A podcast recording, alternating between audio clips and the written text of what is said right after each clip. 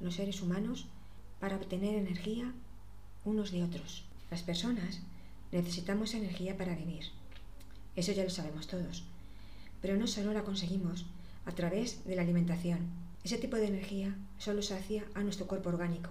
Otro tipo de energía es también necesaria.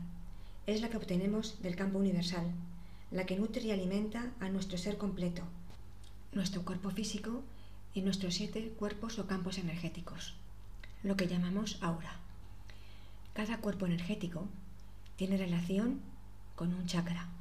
Nuestros chakras absorben energía del campo universal y la metabolizan.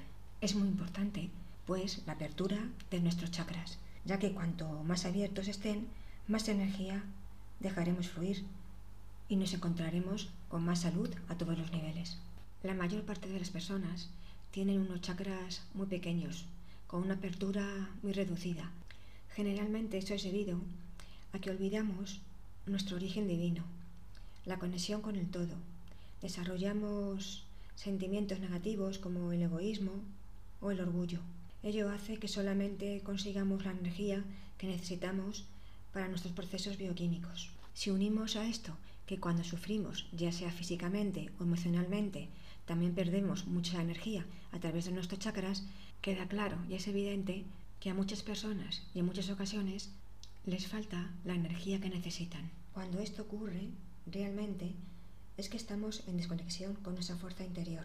Solemos con ello activar nuestro primer chakra y en ese momento de emergencia respondemos con una gran ansia a hacernos con el poder Actuamos de esa manera simplemente porque partimos de un centro personal insano, dominando o extrayendo la energía a otras personas. Hay otro tipo de seres humanos que dominados y que viven en el miedo, debido a sus temores personales, agotan por completo su primer centro energético, el primer chakra. Esta clase de personas es el que adopta el papel de víctima, síntoma de nuevo de estar muy lejos de un centro personal equilibrado y sano. De esa manera, el perdedor se verá obligado a tomar prestado y sin permiso la energía de otros.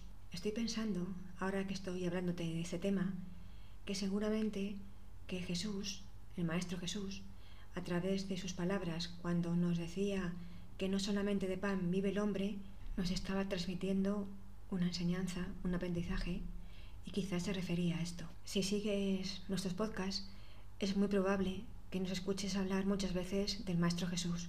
Nosotras no somos católicas ni pertenecemos a religión ninguna.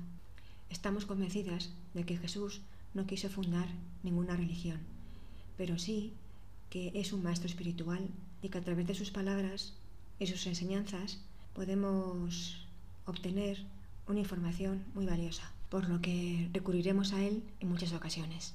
Después de este pequeño inciso, vamos a volver al tema que nos ocupa. Seguro que si pensamos un poco en la gente que nos rodea, conocemos ejemplos de personas que no llegan a asumir ni a hacerse responsables de los aspectos de la vida que han venido a superar a través de sus experiencias vitales, decidiendo, en vez de responsabilizarse y superarse, avanzando y evolucionando, abandonar ese aprendizaje y caer en enfermedades varias. De alguna manera con ello responsabilizan a los demás o bien se victimizan consiguiendo la energía de esa manera, abusando del amor que les tenemos.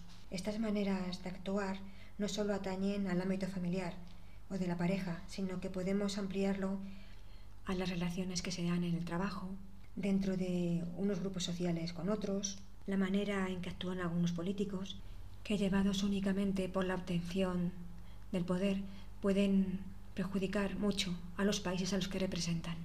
Relaciones que mantienen unos países con otros, algunos conquistadores y, como no, las luchas religiosas por imponerse unas a otras. Es bastante complicado contar con un centro personal sano y equilibrado. Este cometido lo lleva a cabo nuestro tercer chakra, el del plexo solar, que entre otras funciones se encarga de las relaciones personales, de la comunicación entre tú y yo. Al darse ese contacto, en la mayor parte de las ocasiones, se da la lucha de poder. Seguro que eso te suena, ¿verdad? ¿Qué persona será la que va a situarse en posición primera? Este proceso es llevado a cabo por nuestro ego y tanto en el caso del dominador como en el caso de la víctima solo refleja un ego desequilibrado y falta de energía interior. Las relaciones que se dan entre personas que siguen este patrón de comunicación no son ni serán nunca positivas ni fructíferas. Con esta clase de relación enfermiza solo se consigue acumular tensiones, ocasionándose problemas de salud, tanto a nivel físico como emocional y mental. Las personas que mantienen esta clase de relación entre ellos, con chakras de plexo solar desequilibrados, suelen caer con facilidad en estados anímicos de carácter depresivos, incapaces de obtener de esa manera sus objetivos en la vida.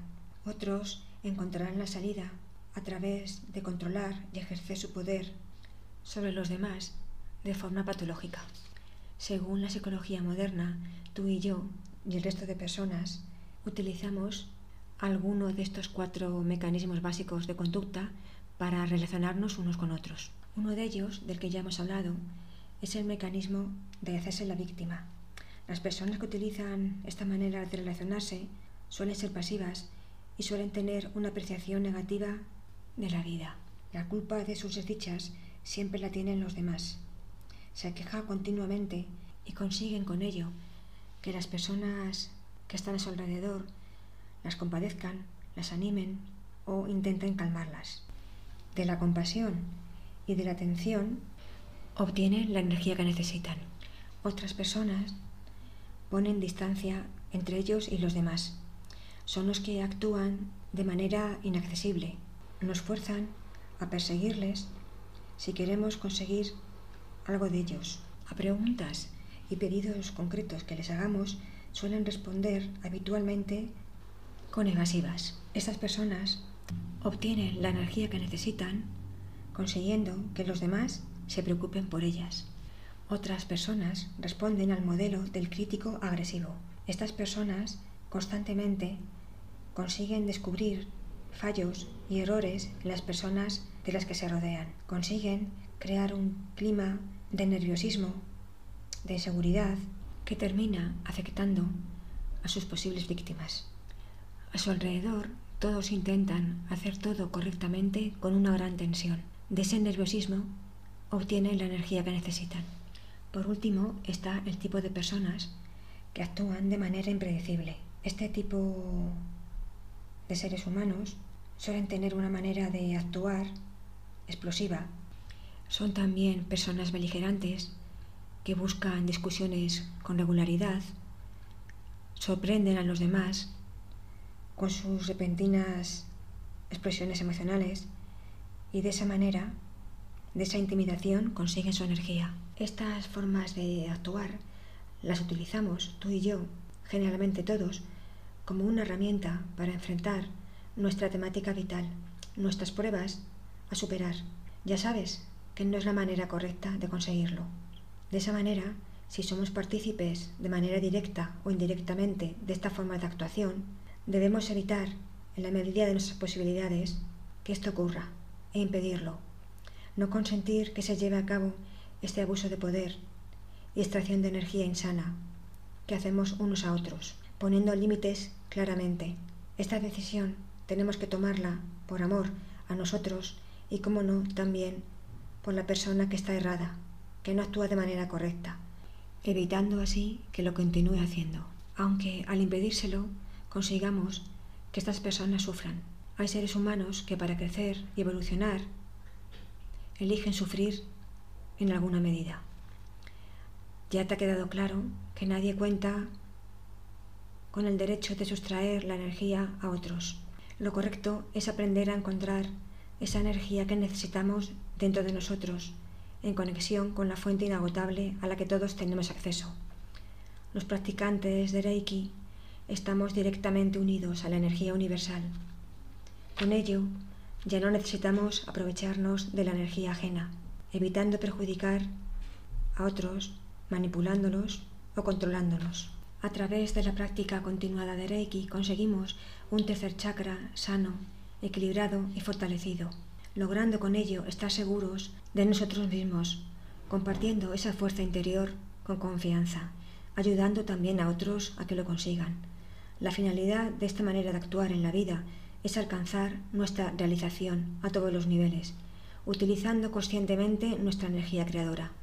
Personalmente, yo cuando me siento carente de energía, de energía vital, me hago mi sesión de Reiki, con ello consigo fuerzas y energías renovadas y continúo mi camino a través de este viaje fascinante que es la vida.